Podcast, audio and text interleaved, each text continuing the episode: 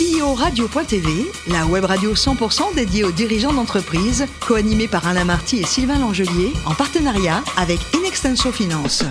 Bonjour à toutes et à tous, bienvenue à bord de CEO Radio. Vous êtes plus de 38 000 dirigeants d'entreprise abonnés à nos podcasts et nous vous remercions d'être toujours plus nombreux à nous écouter chaque semaine. Et bien sûr, vous pouvez réagir sur nos réseaux sociaux et notre compte Twitter, CEO Radio-du-Bas TV. Alors aujourd'hui, nous recevons Anna Jardin-Lévesque, qui est présidente de Andy Call. Bonjour Anna. Bonjour. Alors Anna, vous êtes née à Paris et vous êtes euh, issue d'une famille d'entrepreneurs. Vos parents l'étaient déjà entrepreneurs. Oui, euh, en fait, mon père euh, est, entrepreneur euh, depuis, on va dire qu'il a 35 ans. il a créé de, multiples entreprises. Voilà, mais c'est très important qu'on sache dès le départ que vous êtes issu de cette, cette famille, vous avez cette fibre entrepreneuriale. Alors, vous avez fait ensuite des études plutôt, comme vous le dites, rationnelles, Dauphine, Sciences Po. Ça se passe. Euh, oui, exactement. Euh, en fait, quand j'étais jeune, je voulais être dans la mode et mon père m'a ah. expliqué que c'était pas un vrai métier.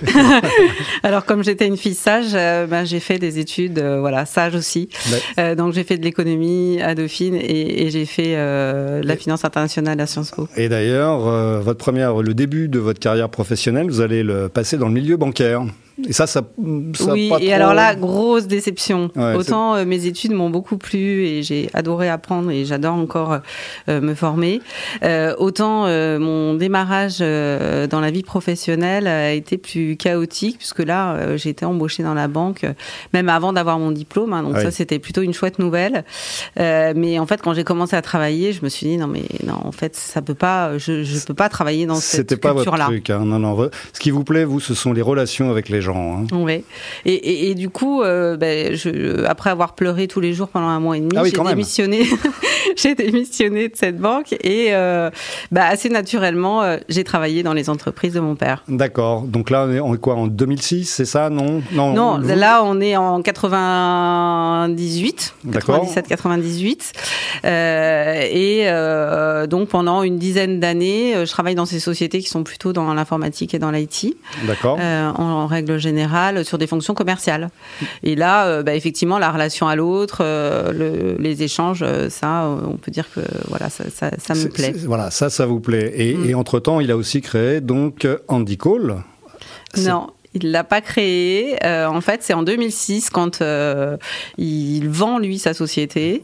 Euh, un des derniers prospects qu'il rencontre, c'est Andy Cole, qui a été créé en 2004. Et donc là, on est en 2006 et bah, il s'aperçoit qu'il va rien leur vendre, mais que il peut se rendre utile puisque c'est une entreprise qui est prestataire de services en relation client avec la particularité d'intégrer des personnes en situation de handicap, mais elle est en redressement judiciaire. D'accord. et donc à ce moment-là il me dit, ben voilà, j'aimerais bien qu'on reprenne cette boîte ensemble. D'accord. Et donc c'est ce qu'on fait. D'accord. Alors justement, vous venez de l'évoquer, l'ADN très particulier d'Andy Cole, qu'est-ce que c'est?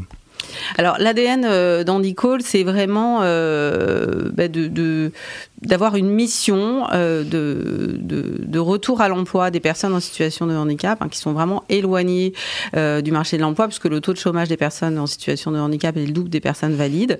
Et l'idée, c'est de se dire, euh, ben, on est prestataire de services en relation client, donc sur des sujets qui sont quand même stratégiques pour les entreprises. Hein. Quand on est, en 2006, quand on parle d'entreprises dites adaptées, on parle beaucoup de sous-traitance industrielle ou de jardinage, d'espace vert, etc. là, on est sur un métier stratégique. Et en fait, le pari de cette entreprise, c'est de dire, ben, on va euh, proposer ces services avec une grosse différence. Et cette différence, c'est d'intégrer des personnes en situation de handicap. D'accord. Et là, aujourd'hui, on parle de 80% de personnes en situation de handicap dans vos collaborateurs. Hein. Exactement.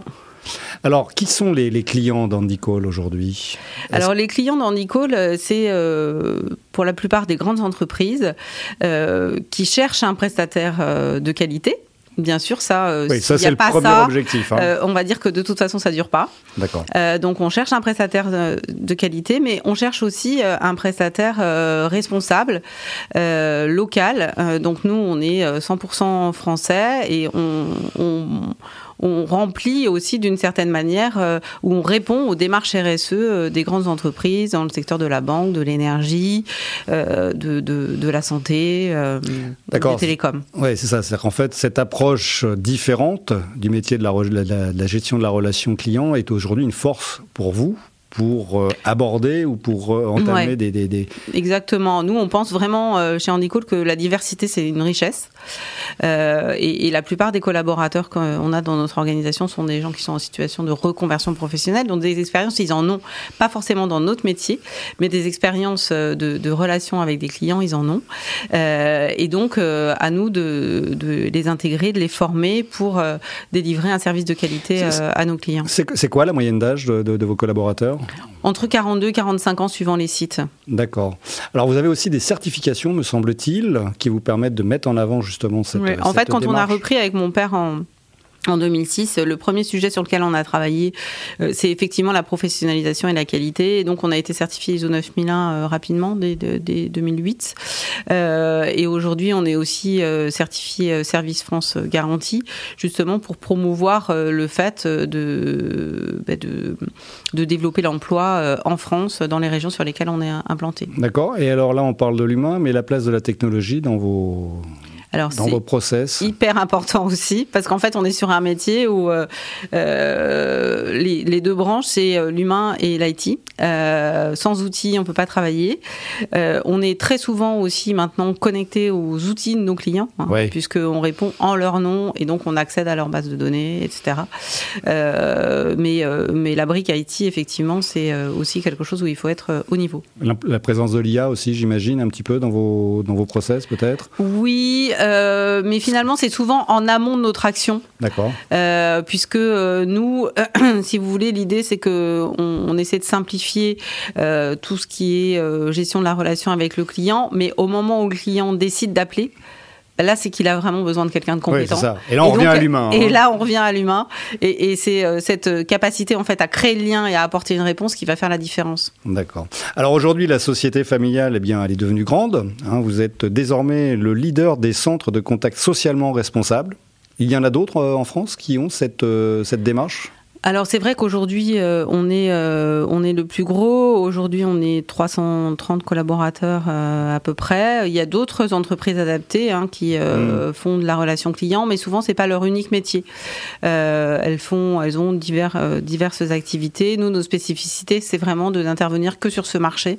Et, et ce qu'on a envie c'est vraiment d'être reconnu pour notre professionnalisme dans la relation client avant d'être un acteur du handicap. C'est essentiellement de l'appel entrant, hein, de ce que vous Oui, dites. oui, c'est 70% de, vous êtes de- vraiment la- d'appels la- la- entrants, la- de oui, service c'est- client. la vitrine de vos clients. hein, ça, Oui. c'est- très important. Et d'ailleurs, vos collaborateurs, donc forcément, ont un très bon niveau, j'imagine. Et d'ailleurs, il y a un, un turnover qui est très faible. Vous détenez Oui. un record, sincèrement, vous détenez un record. hein. C'est vrai que le, le- le turnover est très faible, euh, mais ça, ça s'explique aussi par le parcours qu'ont les personnes en fait avant d'arriver chez Handicall.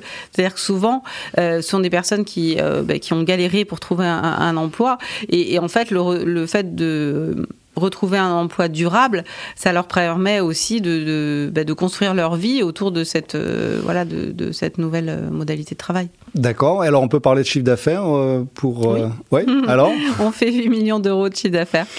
D'accord. Alors vous êtes, alors ça c'est l'autre levier également. Vous êtes, euh, vous n'êtes volontairement pas présent à l'international. Pour vous, le 100% français, c'est quelque chose qui est très important. hein. Mais aujourd'hui, ce qu'on se dit en tout cas, c'est que je, je dis pas qu'on n'ira jamais à l'international, mais aujourd'hui, on a vraiment déjà beaucoup d'enjeux à relever sur, Ouais. euh, sur le sol français.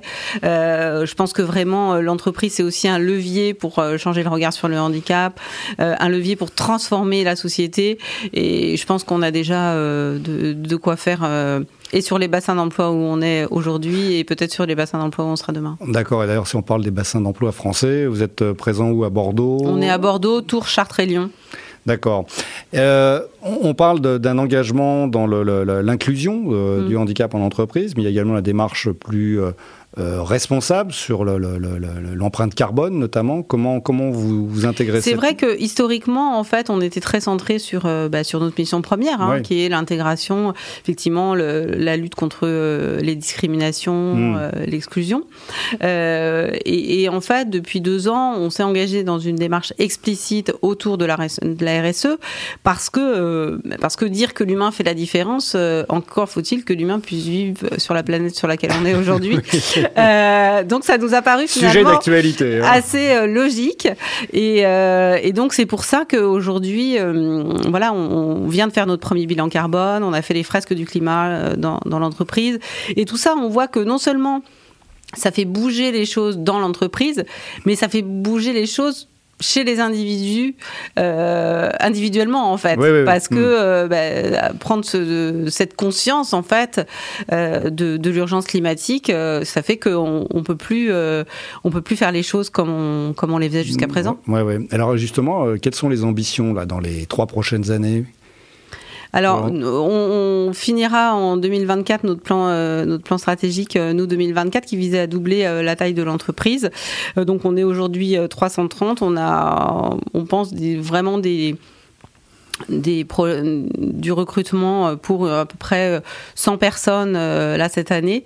donc l'objectif c'est qu'on soit 500 ah l'année prochaine. Oui. 500 donc sacrée responsabilité quand même, sacrés sacrés enjeux. Et alors à titre plus personnel, vos envies, vos objectifs? Je crois je crois que par exemple vous êtes associé aussi dans une association qui s'appelle Time for Planet. Oui, ben alors justement ça, c'est lié aussi à notre engagement, euh, notre engagement euh, sociétal, euh, on va dire. Et là, ben, l'idée c'est finalement de soutenir toutes les actions qui peuvent être mises en œuvre en faveur de, de, la lutte contre le réchauffement climatique. je pense que des, des, engagements, on en a beaucoup dans l'entreprise. moi, je fais aussi du mentorat avec NQT, nos quartiers du talent. Oui. voilà, je, je, encore une fois, je pense que au travers l'entreprise, voilà, on peut faire beaucoup de choses et, il faut que chacun fasse sa part. D'accord. Alors Anna, le plus beau métier du monde, qu'est-ce que c'est? Créatrice de mode ou créatrice d'entreprise?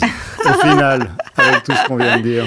Alors au final, créatrice de mode, je sais pas parce que finalement, j'ai pas cette expérience. Mais en tout cas, ce que je peux dire, c'est que je me voyais pas forcément euh, chef d'entreprise euh, à 20 ans euh, et qu'aujourd'hui, j'en suis hyper fière parce que finalement, j'en suis fière pour le collectif en fait qui est créé, les valeurs qui sont portées dans cette entreprise et finalement les réussites aussi des parcours euh, individuels. Ouais. Alors justement, pour revenir à, tous les enjeux que vous venez de, nous évoquer, euh, à votre avis, comment, comment on fait demain pour intégrer mieux le handicap en entreprise? Alors souvent, euh, on m'a posé ça passe par quoi? On, m'a posé la question de qu'est-ce que qu'est-ce que ça a de particulier que de manager le handicap? Finalement, fondamentalement, euh, je me dis aujourd'hui que manager le handicap, c'est manager tout court. Parce que quand on manage une personne, ben, on va pas manager tout le monde de la même manière. Chacun a ses particularités. Après, ce qui est sûr, c'est qu'aujourd'hui, on est beaucoup, faut être aussi dans une logique de recrutement sur les aptitudes des personnes. Si on juge sur, euh, uniquement sur le CV, les expériences, ben en fait, ça, effectivement, ça sera un frein terrible au recrutement parce que la réalité aussi des personnes en situation de handicap, c'est que ce sont des personnes pas ou peu diplômées. Donc euh, oui, toutes les entreprises voudraient intégrer des personnes en situation de handicap, bac plus 5. Bon, bah la réalité, Et comment vous faites vous, pour recruter justement parce que, Eh bien, nous, pour recruter, on travaille en fait avec un écosystème qu'on a développé. Euh, qui comprend euh, le pôle emploi, Cap emploi, euh, qui donc suivent des personnes uniquement en reconversion professionnelle suite à, une reconnaissance travailleur handicapé, aussi des missions locales, des centres de réinsertion professionnelle. voilà, en fait, c'est c'est aller chercher les personnes là où elles sont plutôt que d'attendre qu'elles viennent qu'elles viennent à nous. Et si vous aviez un message à faire passer aux entreprises qui ne n'inclut pas encore les personnes en handicap aujourd'hui C'est quoi? Ben, Je pense qu'elles se privent de grandes richesses et que, que la diversité est, vraiment une, une richesse. Eh bien, merci beaucoup, Anna. Fin de ce numéro de CEO Radio. Retrouvez toute notre actualité sur nos comptes Twitter et LinkedIn. On se donne rendez-vous mardi prochain à 14h précise pour accueillir un nouvel invité. L'invité de la semaine de CEO Radio, une production B2B Radio.tv en partenariat avec Inextenso Finance.